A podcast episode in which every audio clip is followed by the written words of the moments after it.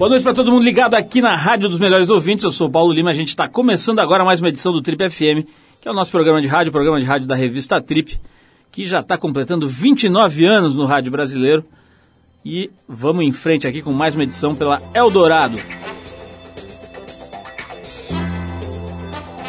E no programa de hoje a gente vai receber o jornalista, humorista e apresentador de televisão Rafael Cortez. Rafael que fez bastante sucesso durante cinco anos como repórter do programa CQC da Band e que estreou agora no começo desse mês como apresentador do programa Got Talent Brasil, da Rede Record.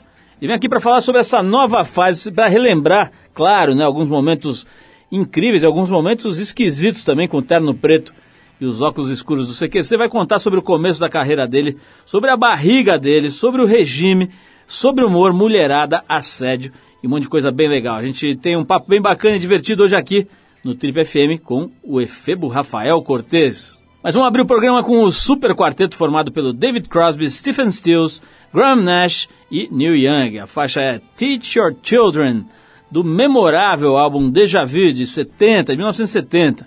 Depois do Crosby, Stills, Nash Young, a gente volta com Rafael Cortez, hoje aqui no Trip FM.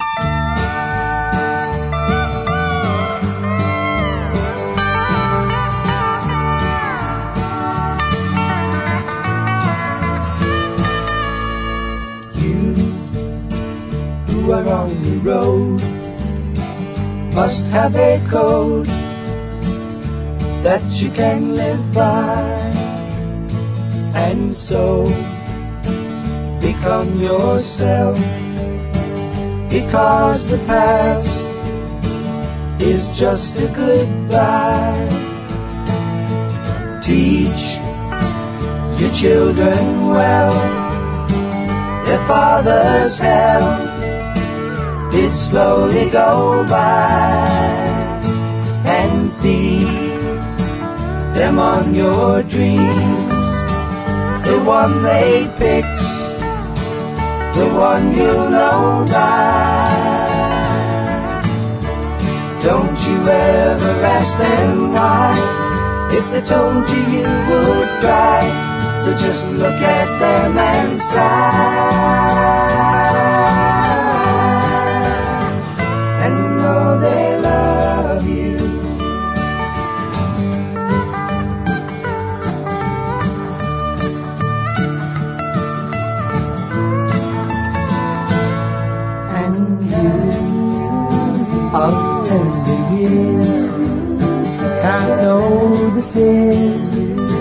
That your elders grew by, and so please help them with your youth they see the truth before they can die. Teach your parents well, their children's hell will slowly go by them on your dreams, the one they fix, the one you know by. Don't you ever ask them why, if they told you you would cry. So just look at them and sigh.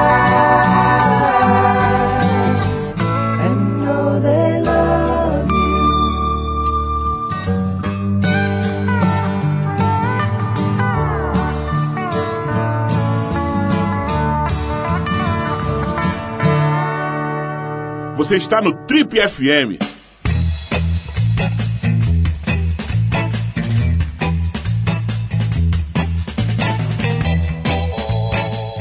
Esse jovem é músico, jornalista, ator, humorista e atualmente apresenta o programa de televisão Got Talent Brasil na Rede Record.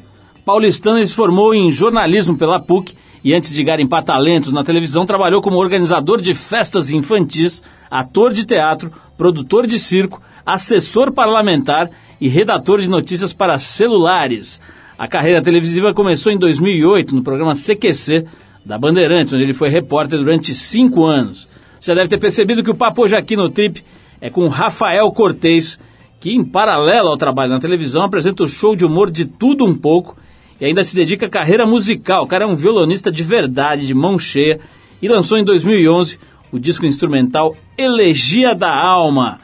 Tenho o maior prazer de receber aqui nas nossas amplas instalações Rafael Cortez. Rafael, antes de mais nada, é um maior prazer mesmo Opa. te receber aqui. A gente tem acompanhado o seu trabalho já há bastante tempo. Estava afim de conversar com você e chegou a hora, a oportunidade. Seja bem-vindo. Uau, e eu tava mais afim ainda de vir. Sensacional. Acompanho tudo de vocês, acho ótimo. Meu caro, eu estou vendo aqui, cara, no nosso levantamento que fizemos aqui, nos nossos cães farejadores passam uma semana Monstros. levantando elementos para que a gente possa fazer aqui a entrevista. Estou vendo aqui o seguinte, cara. Você quando saiu lá da Bandeirantes e foi contratado pela Record, estou vendo aqui que a Record teria pedido para que você emagrecesse, cortasse o cabelo e virasse quase uma outra pessoa. É verdade? Você teve que perder quilinhos, etc. Você teve que fazer regime. Como é que foi? Não, cara, é porque eu cheguei no final do ano, carregando cinco anos de projeto CQC nas costas, assim, não levando o programa sozinho, eu não quero dizer isso, eu tô dizendo levando nas minhas costas toda a coisa tribulada da minha rotina maluca, com um evento, com um monte de coisa. Eu tava gigante, assim, eu tava com 87 quase. E aí sentei com a Fernanda Teres, que é diretora do Got Brasil, e ela me fez duas perguntas. O que te incomoda emocionalmente no seu trabalho hoje que você queira melhorar para estrear com a gente e o que te incomoda fisicamente? Aí emocionalmente eu sentei num divã e falei 209 coisas, né? Todos os tipos possíveis. E aí fisicamente eu disse, olha, eu não consigo perder 5 quilos que eu ganhei no CQC, que estão... E aí ficam me incomodando muito, assim. Eu- a gente tá grava em hoje em HD. Em HD todo mundo percebe que eu tô perdendo cabelo, que eu tenho barriga, é, que eu sou meio corcunda. E, pô, bastasse isso eu também tô ficando inchado, de gordo. Então, falou, então, beleza, vamos primeiro teste. Perca 5 quilos até fevereiro. Me pediu isso em 23 de dezembro.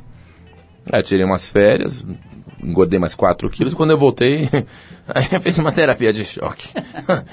aí, aí foi sofrido. Como é que foi, cara? Você fez o quê? Você entrou na ginástica, passou a fechar a boca? Como é que foi essa técnica? Não, olha, tem a tal da dieta das proteínas aí, que você só come carne, queijo e ovo por uns X tempo, aí isso funciona.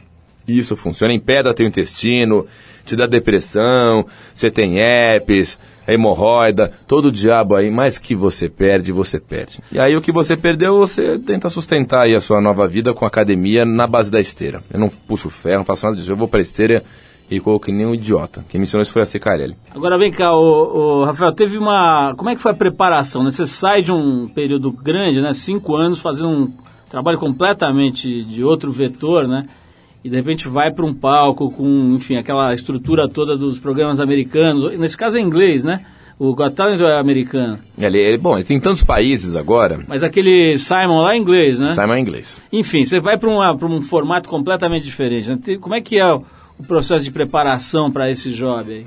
É difícil, tem sido difícil, não estou pronto ainda. É uma coisa que. É, é um processo. É um processo que, inclusive, eu diria que não é nem para dar resultado nessa primeira temporada. Got Talent é um programa que tem que ficar algumas temporadas no ar, assim. Eu espero que ele dure muito tempo no Brasil. É, eu enfrentei um desafio inicial que foi o de focar. Como repórter do CQC, eu tinha permissão de ser muito é, disperso. Era uma coisa que funcionava no meu trabalho. Era um repórter caracterizado pela dispersão. Então, estou aqui com você, olha aqui do lado, olha aqui também, não sei o quê, aceno ali para trás, ah, olha para uma menina, tinha uma coisa irrequieta assim pescoço. E a primeira coisa que eu tive que fazer no Got Talent foi era focar, focar na história de vida do candidato. Porque se o cara tá me contando a história dele, por que, que ele vai fazer aquele número, não tem sentido nenhum eu ficar olhando para cá, triangulando com a câmera, olhando de novo, pra, né? Então focar foi muito difícil, aterrar foi muito difícil também. Sou muito leve, uma coisa muito saltitante. Tinha que ter peso, porque é planos muito fechados. Aí eu falei, quer saber? Vou recorrer à ajuda de algum especialista. E a Fernanda Teres me me recomendou a Fátima Toledo e eu fui. Fiz um intensivão de Fátima Toledo, a famosa preparadora de atores, né, de cinema.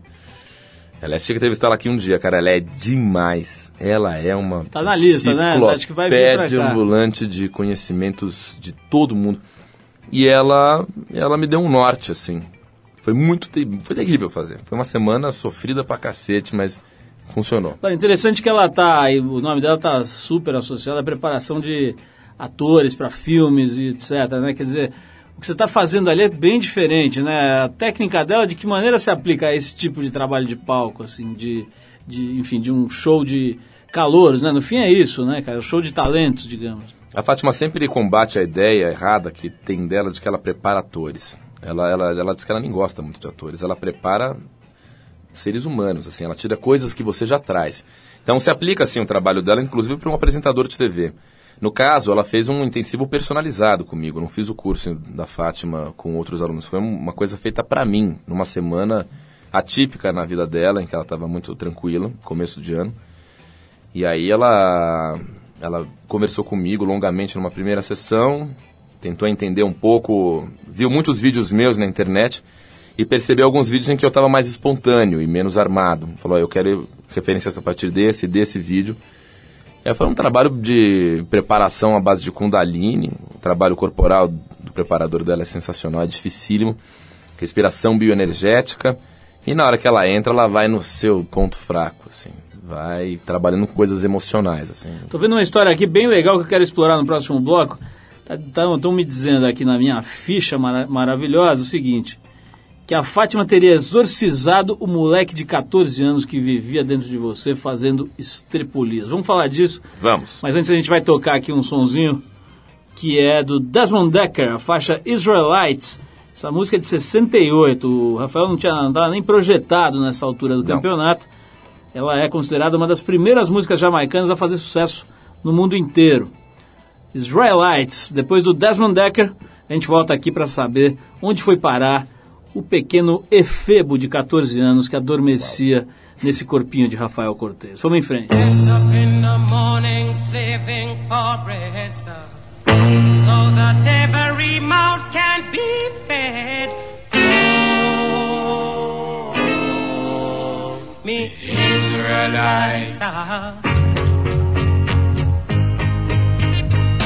Get up in the morning, slaving for bread, sir, so that the every mouth can be fed.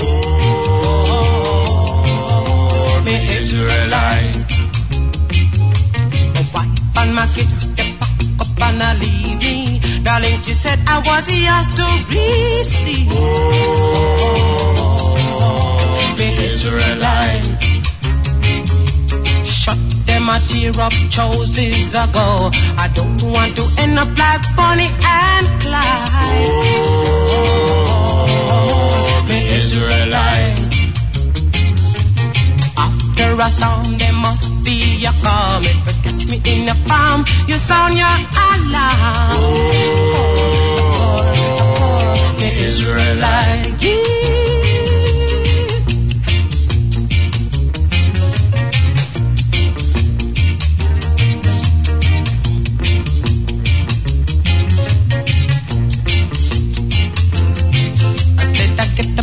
Morning stepping for bread, sir, so that every mouth can be fed. Oh, the Israelites, sir. I said my wife, I'm a kid to the back up and not leave me. Darling, she said that was yours to receive. Oh, Israelites, sir.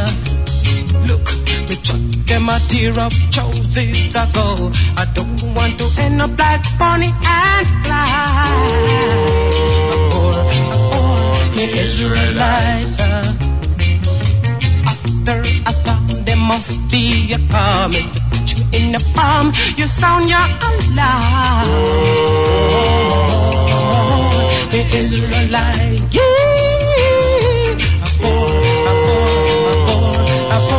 Israelite. I'm a a working so hard.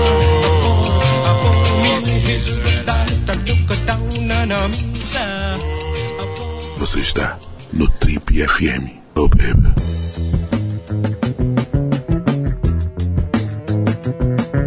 Legal, pessoal. Hoje no Trip a gente está conversando aqui com o Rafael Cortez. O cara fez cinco anos no CQC. Já fez um monte de outras coisas, mas ficou bastante conhecido pelo trabalho de cinco anos como repórter do CQC. Agora está lá na equipe do Got Talent Brasil.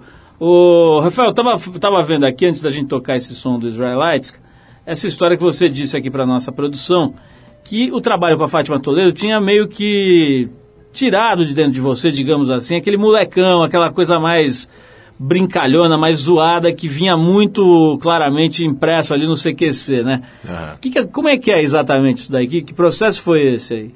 Não, porque assim, eu não perdi meu humor. Eu, inclusive, continuo trabalhando como humorista em paralelo. Eu tenho show que não para, faço as minhas coisas de humorista. Agora, eu tinha um humor que é o do menino de 14 anos, assim, que é o de ver uma loira gostosa e falar, ah, mas respeito, entendeu? É aquele humor que não agrega muito, mas cabia no CQC, por exemplo, entende? Então, nas primeiras gravações do Got Talent, esse humor ainda estava aflorado.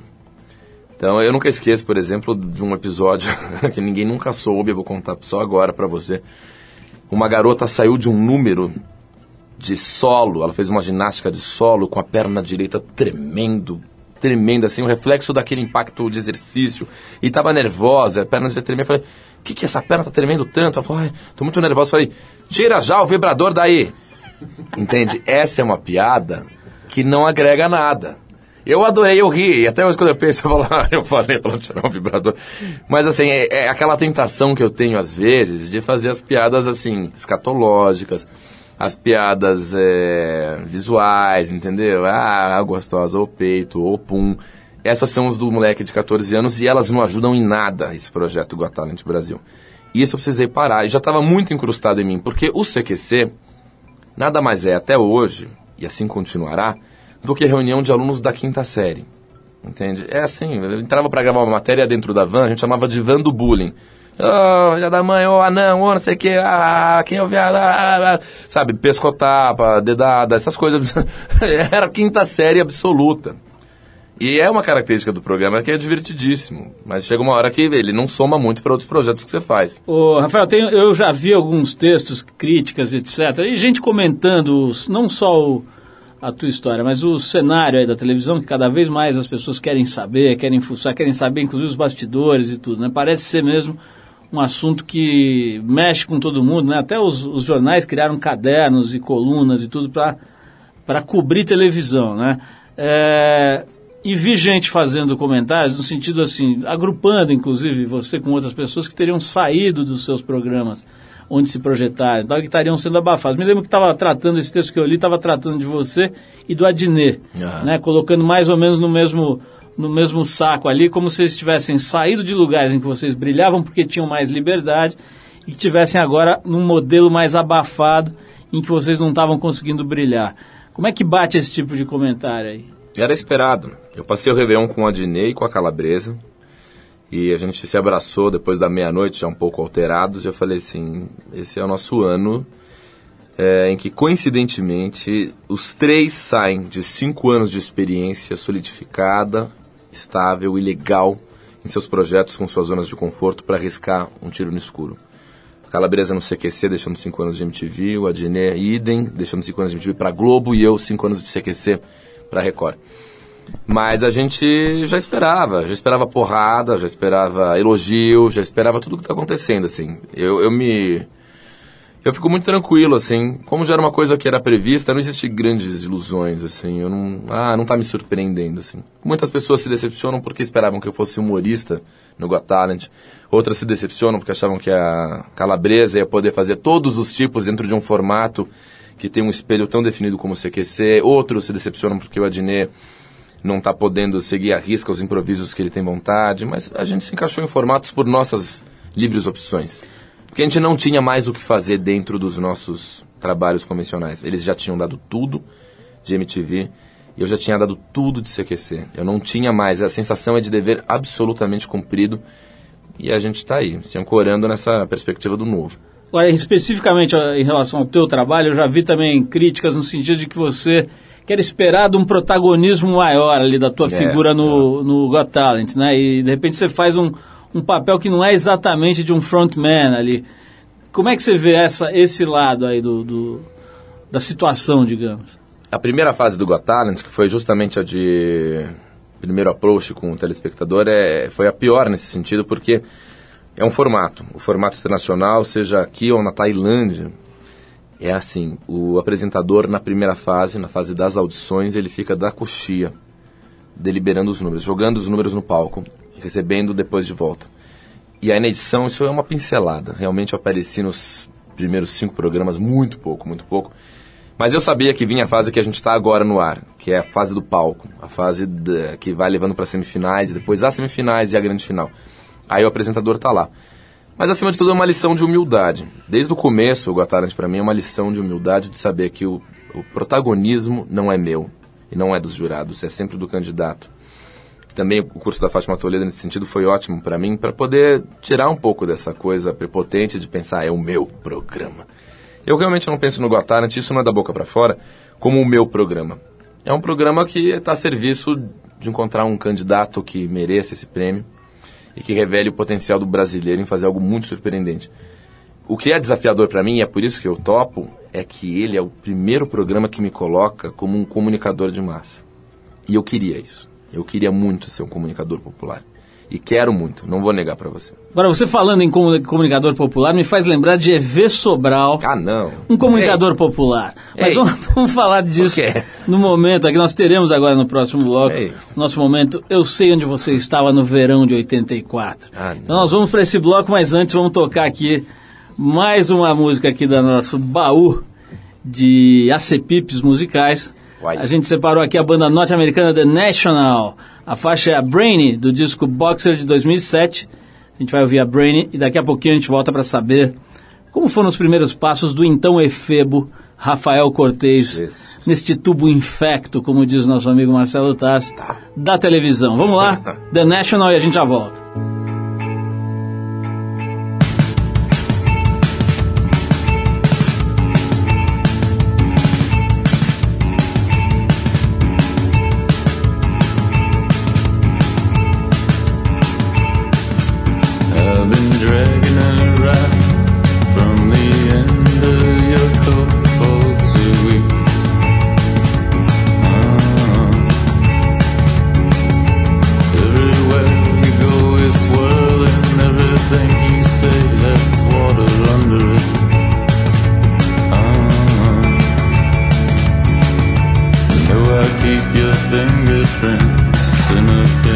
full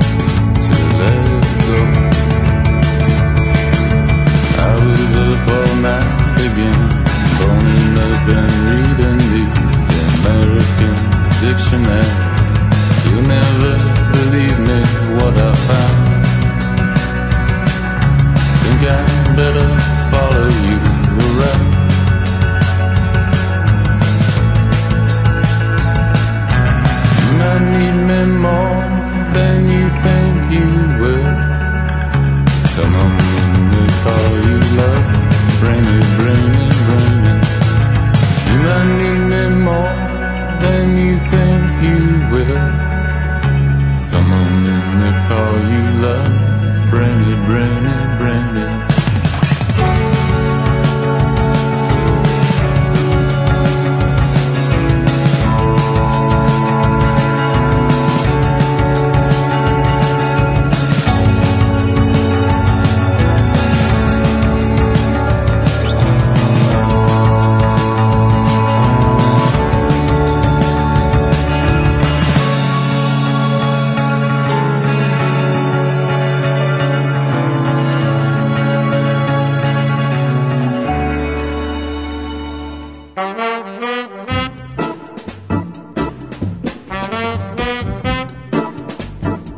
Legal, pessoal, estamos de volta. Esse é o programa de rádio da revista Trip. Hoje recebendo aqui com muito prazer, muita honra, o pequeno Rafael Cortez, um homem da música, um violonista.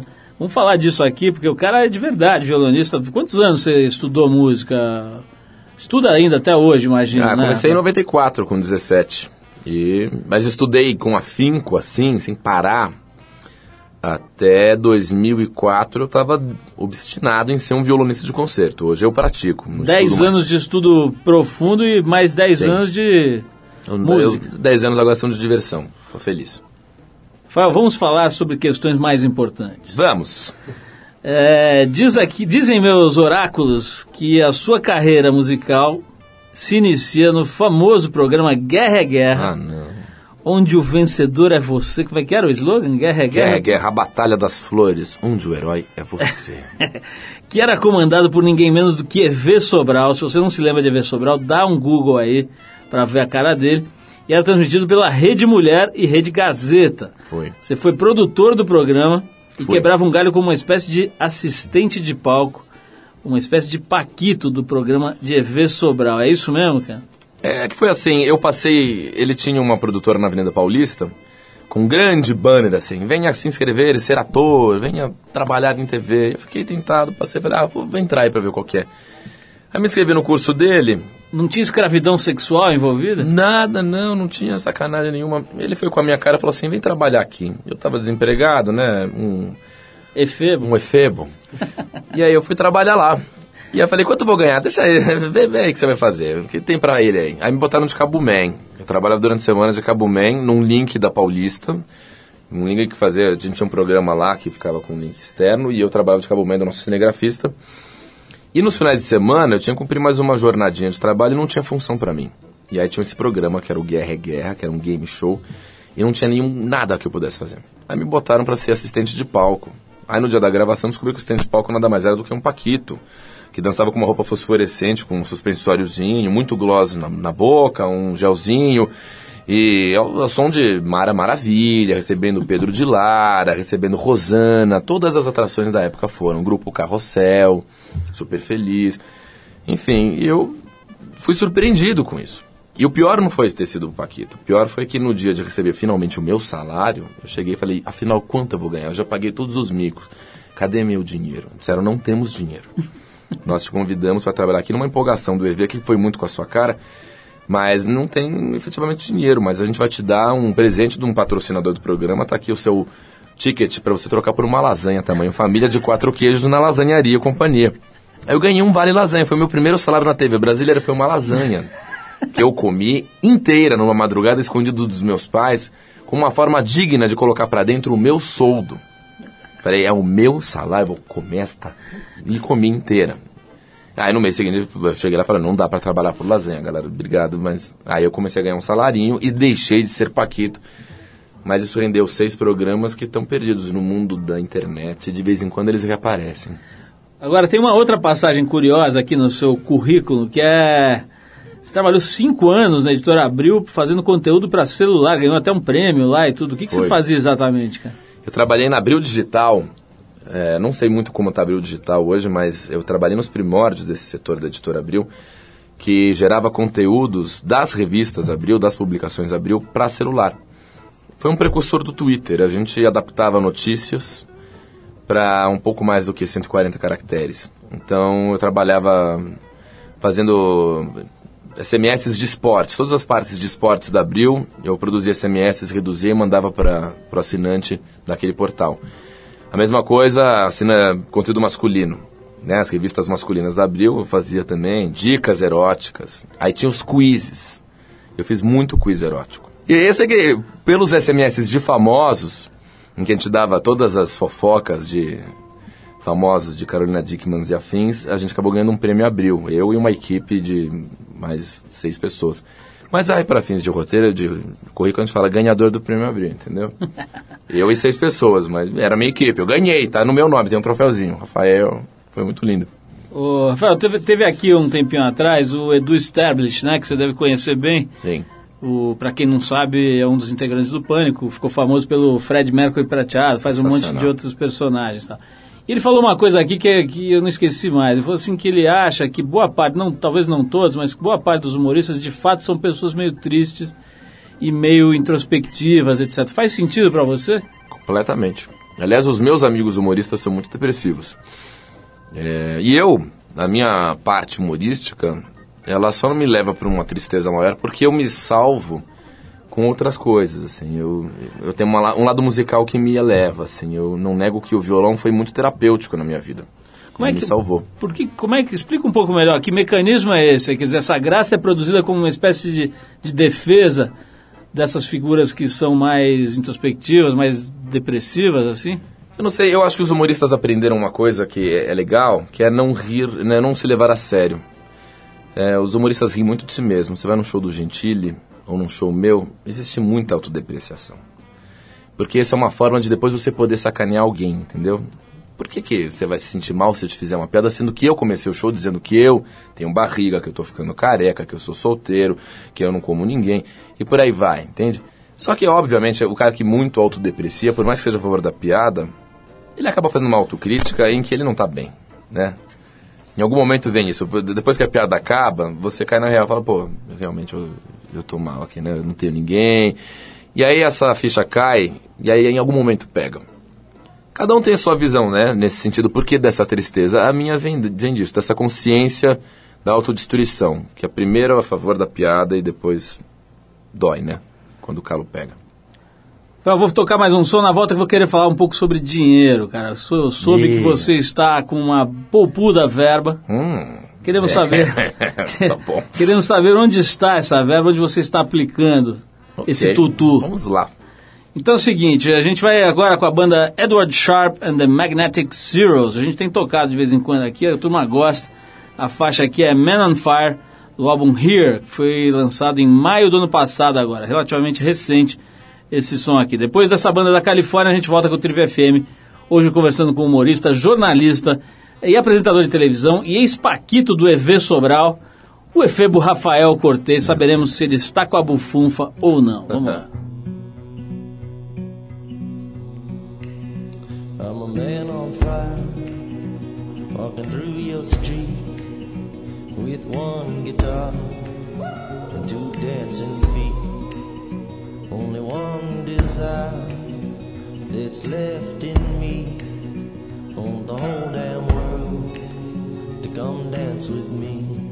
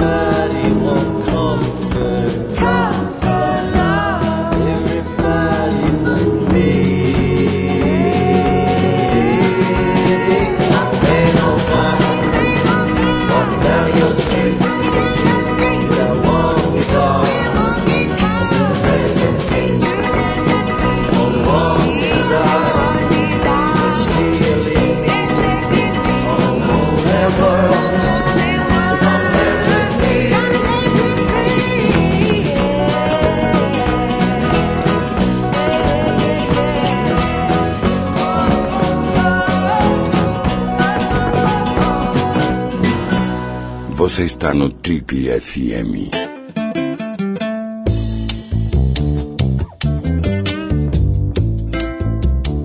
Estamos de volta hoje. O Trip FM é com Rafael Cortez, o homem é ator, jornalista, comediante, né? Tem um, tem um show de stand-up, não tem, Rafael? Tem um show de humor, de tudo um pouco. Não é exatamente stand-up ou é? É, Eu chamo de um show de humor porque o stand-up tem umas fórmulas que eu, eu, eu passo por cima dessas fórmulas, né?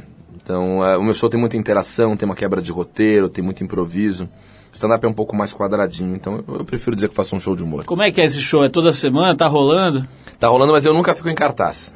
Esse show é bem itinerante, assim, é- e é muito legal, porque é a minha maneira de conhecer esse país. Eu adoro essa coisa de uma hora fazer um show em Fortaleza, outra hora em Mauá, daqui a pouco ir pra Roraima, que eu vou ainda esse ano. Então é um show que me dá muita alegria, assim. Eu, eu viajo o país todo com ele desde 2009, e, mas nunca fiquei em cartaz. Fiquei em uma pequena temporada no Rio de Janeiro, ano passado. Agora olha só, cara, na- esses dias teve aqui também outro humorista da pesada que é o Marvio Lúcio. Ah. Ninguém sabe pelo nome, mas é o carioca do Pânico, né? Que tá cada dia mais louco, fazendo umas imitações incríveis, né? É Tá na capa da trip desse mês, inclusive, lá com, com a caracterização de Dilma e tudo.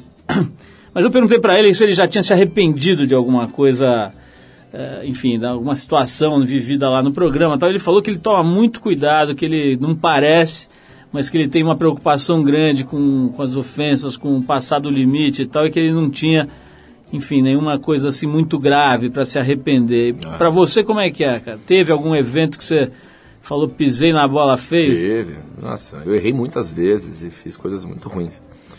A pior de todas as situações, eu, eu já contei em inúmeros lugares, foi com Maria Bethânia. Eu sempre fui fã, fã, fã incondicional da Bethânia e nunca tinha cruzado com a Bethânia. Em 2010, finalmente ela saiu da toca e foi receber um prêmio no Teatro Municipal do Rio. Eu sei que você estava cobrindo e eu era o repórter. E eu sabia que ela estaria lá. Eu sentei com a equipe no hotel e falei, vamos conversar sobre a piada com a Bethânia. Betânia tem que ser no limite, delicado, a mulher é uma diva. Vamos lá. Aí bolamos uma situação e na hora de entrevistar a Betânia eu estava tão nervoso que eu errei a piada e ela saiu de uma maneira que pareceu ofensiva a Maria Betânia. E a Betânia ouviu, cruzou os braços, fechou a cara e disse: "Me respeite". Me deu as costas e foi embora e destruiu a minha, a minha alegria de viver naquele momento. Assim. Ali foi, essa foi a pior coisa que aconteceu comigo no CQC, porque foram dois, dois cúmulos para mim. O primeiro de ter recebido uma reação tão ruim de alguém que eu gostava tanto, como a Betânia, uma ídola viva para mim. E a segunda de ter errado tão grosseiramente numa situação limite. Eu passei por várias situações limite e fui treinado que nem um cara da tropa de elite para conseguir dar resultado mesmo sob alta tensão. Consegui fazer cúpulas de presidentes, consegui fazer prêmios de cinema, consegui lembrar de perguntas em inglês, em cima de uma tensão violenta, com todo mundo, ah, eu conseguia fazer. E aí, três anos de CQC depois, diante da Betânia, eu errei. Errei porque estava muito nervoso. Foi demais para mim. Todas as pessoas que eu tinha entrevistado até então eram importantes em alguma esfera para mim, em muitas esferas pro CQC, mas ninguém como Betânia era para mim naquele momento. No que eu errei com a Betânia e ela me deu um passa fora, ali eu sofri.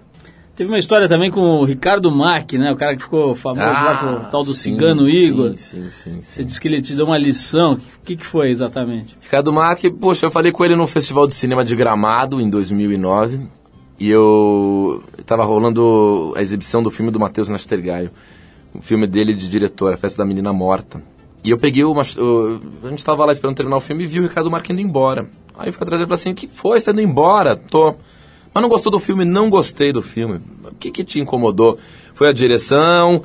Ou será que o que te incomodou foi, sei lá, a atuação? Você que é um grande especialista em grandes atuações. Aí ele não entrou na brincadeira, olhou pra mim e falou assim: ah, você tá fazendo isso por causa do personagem que eu fiz, o Cigano Igor? Que todo mundo sacaneia que fui mau ator? Deixa eu te explicar, sabia que eu não tive direção? Sabia que essa história estraga minha carreira até hoje? Sabia que eu sou um arrimo de família e por conta de gracejos como o seu e dos seus amigos, eu até hoje não consigo trabalhar? Alguém faz ideia do quanto eu sofro com isso? E eu fui murchando, desliguei o microfone, desliguei a câmera e falei assim: Você me desculpe, você está certo. Está certo, está certo. Eu peço desculpa se você me der uma oportunidade de nova entrevista. Eu prometo que você vai gostar. Ele falou: Bom, vou estar aqui amanhã de novo, a gente tenta de novo. E aí eu fiz uma outra entrevista sobre um outro aspecto, ele gostou e eu nunca mais, nunca mais mexi com isso, porque ele me ensinou uma lição. Ô, Rafael, legal essa história, né? Porque é difícil alguém assumir erro, né, cara? Engraçado, porque especialmente as figuras que estão expostas e que tem esse, entre aspas, poder midiático, né? É difícil reconhecer alguma coisa que ela eventualmente não tenha feito direito, né? Então, bacana.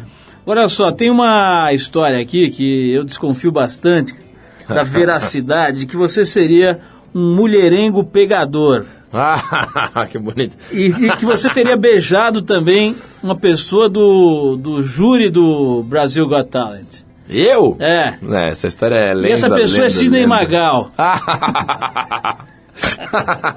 Olha, eu, eu sei que muitas mulheres salivaram agora porque ficaram pensando, ah, ele beijou o Magal. Não, mulheres eu não beijei nem o Magal, nem o Milton Cunha, nem esse cara. Eu não peguei ninguém do Gotarent, eu não peguei ninguém da Record. Tô há cinco meses na Record, não peguei uma pessoa. Já um na. Bandeirantes, Na Bandeirantes a gente fez uma brincadeira aí. Mas ninguém famosa não, viu? Eu sou um solteiro convicto aí. Um solteiro com as minhas comodidades e as minhas infelicidades. mas de 0 a 10 na qualidade da pegantina, quanto que você se daria como nota? Hoje, quatro. Quatrinho Quatro, safado. De 0 a 10, 4. Eu Já, se você me fizesse essa pergunta em 2009, eu ia te falar, pô, tá bem, mas eu envelheci. Fiquei com 47 anos de idade de uma hora pra outra. o problema é que pra você ficar com as mulheres agora, pra você ser pegador, você tem que ir na balada. Eu não aguento mais a noite, eu não aguento som alto, eu não aguento o que se toca nas baladas. Eu não consigo falar com as pessoas, eu tenho um problema horrível. A música tá alta, eu fico, o quê? O quê? E nisso eu perdi uma coisa interessantíssima que a mulher dizia. A mulher fala, eu quero ir no motel agora. O quê? Ô, não entendi. Vai embora, tchau. Já, já perdeu. A pessoa tem que ouvir na balada. Eu não consigo ouvir, eu fico com um problema horrível. Então não vou mais.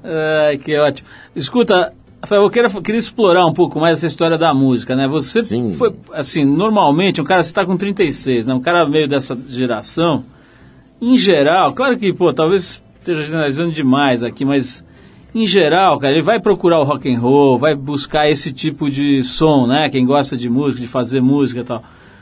Fala um pouquinho dessa história, cara. Como é que você foi parar nessa, nessa carreira de violonista sério, né? Você disse que você apostou durante 10 anos seriamente, assim, né? É. Estudando pesado, né? No cara? clássico, meu. No, no violão clássico, né? É. Como é que você foi parar nisso? Tem família, músicos na família? Foi uma viagem sua? Não, a família, da, a família do meu pai tem o Raul Cortez, né? Que foi meu primo de segundo grau e que era sempre uma instituição, o Raul Cortez. E a família da minha mãe tem um monte de artista. Pintor, bailarina, tem o diabo lá. E todo mundo, os irmãos cresceram querendo fazer alguma coisa de arte. E o primeiro a ocupar o seu espaço foi o meu irmão, o Leonardo, meu irmão mais velho, que se encontrou como ator. E eu fiquei morrendo de inveja. E eu queria muito encontrar uma arte que me representasse e não fui pro teatro de cara, porque seria muito uma cópia do Léo. Mas acabei me apaixonando pelo violão numa época em que eu achava que tocar violão nas rodinhas era uma forma de pegar mulher. Não nego que meu primeiro interesse com o violão foi medíocre. Foi com uma causa muito pouco nobre, assim, quero chegar nas garotas. Eu tinha- era adolescente, Qual você acha né? que, foi, que era a causa do Picasso, por exemplo, do Einstein, do... Eu- Se for igual, então obrigado. Eu sou igual ao Picasso e o Einstein. Chupa a sociedade. mas o fato é que eu, eu, eu não fui ao violão pelos melhores dos interesses, mas quando eu entendi a, a potência do violão instrumental, eu fiquei apaixonado. Foi um amor que eu nunca perdi, assim. E lembro que eu fui pro clássico porque um dia, depois de estudar muito violão popular, eu visitei uns primos de Piracicaba e um dos meus primos, o João Paulo, estava tocando violão clássico. Estava tocando Astúrias, do Albenes. E eu nunca me recuperei dessa sensação de ter ouvido uma peça para violão clássico. E até hoje, o que toca no meu aparelho de som ainda é André Segovia, Fábio Zanon, Irmãos Assad, é, Manuel Barreco. Eu sou louco por violão clássico porque foi um amor que eu nunca senti por nada, nem pelo jornalismo, nem pela comédia, nem por coisa alguma. Nem pelo Magal. Nem pelo Magal. Mesmo ele mostrando aquele peito lindo que ele tem e aquela voz maravilhosa. Enfim, então foi uma paixão avassaladora. Fel, pra gente fechar, o tempo tá correndo aqui. Antes, Ah, eu, quero, não. antes eu quero recomendar Obrigado. o CD aqui, são 15 músicas para violão solo. Rafael Cortez, composições dele, todas as suas composições, né? Sim, todas minhas. Chama-se Elegia da Alma. Faltou a palavra efebo nessa. Elegia da alma é feba. Isso, isso, isso Pronto. pegaria bem melhor. Mas enfim, esse, esse CD tá fácil de encontrar, de comprar, como é que funciona? Mais fácil que tudo, entra no www.rafaelcortes.com, vai lá em Elegia da Alma, onde encontrar. Tem a relação de onde está vendendo. E se você quiser muito, quarta-feira ele está sendo vendido a 15 reais no Tom Jazz, no meu concerto às 22 horas. Que tá lindo, tá tão bonito. Eu vou tocar Vila Lobos, vai ser um reencontro com o violão clássico dos meus 17 anos. Escuta, para fechar aqui, cara, teve um, tem um, um assunto que eu acho que é legal. não- Ah, a, a ideia não é nem entrar muito na polêmica e tal, mas é, é perguntar mesmo a tua opinião sobre a velha história do limite do humor, né? Porque uma das coisas que se fala aí é que o Rafinha Bastos, depois de todo aquele buchicho, toda aquela agressividade, aquelas discussões sobre a ética, os limites e tal, ele deu uma sumida, né? Quer dizer, É. deu uma, uma, uma baixada de bola aí, não sei se foi voluntária ou involuntária. O que você acha, cara? Como é que você, essa, essa discussão toda de limite de humor, tal, que chegou a alguma conclusão você? Eu ainda acho que a gente deveria ter um limite para o politicamente correto. Esse politicamente correto está muito forte, assim, a ponto das pessoas levarem muito a sério coisas que os humoristas dizem sem nenhuma pretensão intelectual ou filosófica, sabe? O humorista tem que ser aquele cara que provoca a sociedade e deixa a coisa ali. Ele vai embora, ele segue adiante e vai para outra piada. Ele não tem muito que dimensionar o que ele está falando, porque justamente a proposta da piada, em muitos momentos, é de gerar um debate. Agora, a gente tem que pensar sim no quanto a gente está ficando coxinha. Esse Brasil já foi muito mais sofisticado nesse sentido. Os trapalhões da década de 80 não poderiam fazer o humor que faziam há 30 anos hoje. Entende? Nesse sentido, a gente retrocede. Você presta muito mais atenção no que fala hoje o Rafinha Bastos do que no presidente da Câmara, entendeu? No que o Feliciano está falando. É grave isso. Rafael, eu quero te agradecer aqui, a gente chegou ao final, quero dizer ao Ah. povo que queira conhecer o trabalho do Rafael, violonista, quarta-feira que vem, né, quem está em São Paulo, no Tom Jazz. Tom Jazz, no 10 Tom Jazz. Para quem não está em São Paulo, mas vai vir para cá semana que vem, né? Tem muita gente ouvindo a gente que, enfim, visita a cidade ou vem trabalhar e tal. Boa dica de programa bom aqui para ouvir boa música. Rafael Cortez, que tem lá, vai ter lá a venda o CD Elegia da Alma e tá no Brasil Got Talent. Brasil Got Talent, que dia que é, o Rafa? Todas as terças, depois de Dona Xepa, né, que estreia na Record, terça que vem. Aí depois de Dona Xepa, às 11h15, 11h30, no máximo, começa a Got Talent Brasil. Meus dois queridos amigos, o Sidney Magal, que é nosso freguês aqui, já veio 200 vezes aqui, eu sou fã dele de carteirinha, e a Daniela Sicarelli também tem o Temos o Milton Cunha. Milton Cunha também fazendo lá o júri do Brasil Got Talent. Rafael, brigadíssimo. Obrigado. Ah, e só prazer. lembrando uma coisa, eu vou estar no palco da Virada Cultural nesse domingo. Opa, no palco de stand-up. Eu faço mestre de cerimônias das- duas sessões, as duas últimas sessões da virada, duas e meia e cinco e meia da tarde. Na virada cultural, palco de stand-up, estarei lá. E parabéns porque toda vez que eu estou falando com você, eu vejo aqui pela janela da Trip FM as estagiárias passando e elas são umas teteias. nosso departamento de RH pratica as técnicas mais modernas de seleção e Olha. retenção de talentos. E elas passam meio curiosinhas olhando, e quando elas veem que sou eu, elas vão embora rapidamente. que legal. bem treinadas. Olha só, vamos encerrar então o papo com o Rafael Cortez com o som do Criolo. A música é Samba Sambê. O Criolo que, assim como o Rafael Cortez, vai ser uma das atrações agora da virada cultural Ótimo. que acontece nesse fim de semana em São Paulo. Rafael Cortez, brigadíssimo. É um prazer receber você, conversar, Uau. te conhecer melhor. Parabéns pela tua carreira realmente bacana, não só no humor, e, enfim, na atuação nos palcos, nas artes cênicas, mas também na música. Muito O obrigado. cara é da pesada. Vamos nessa então, Valeu. tocando Criolo, que vai estar na virada cultural esse fim de semana em São Paulo. Vamos lá.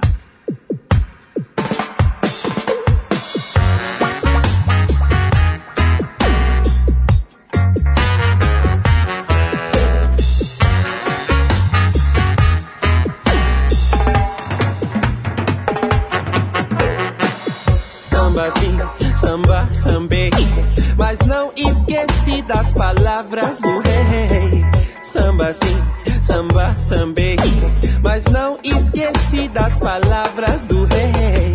É samba sim, samba, sambei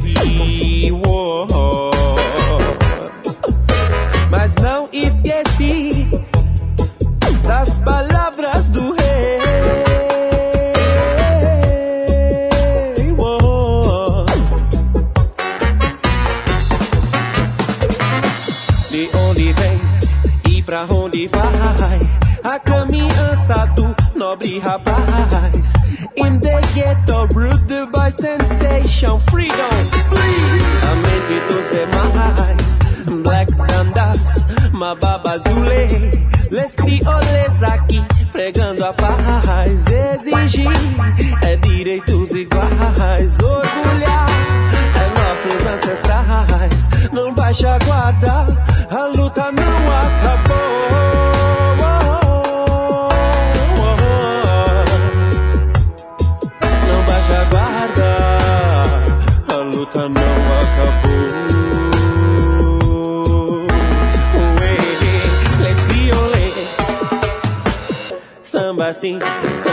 sambei Mas não esqueci das palavras do rei Samba sim, samba, sambei Mas não esqueci das palavras do rei Samba sim, samba, sambei Uou.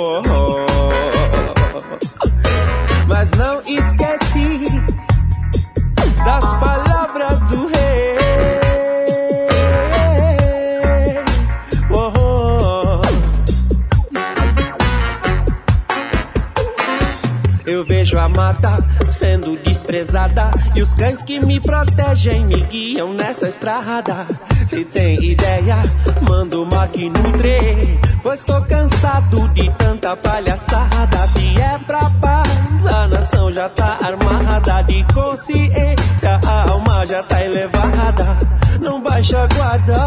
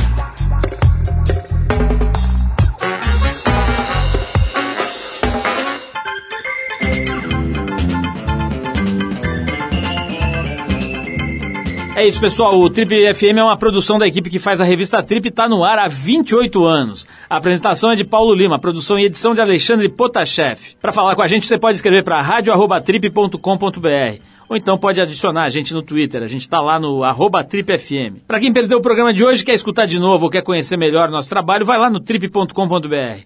Lá você vai encontrar um arquivo com centenas de entrevistas feitas por aqui nos últimos 12 anos. Você pode baixar essas entrevistas para escutar a hora que quiser, onde quiser. Você também pode acessar esse arquivo pelo nosso aplicativo para o iPhone.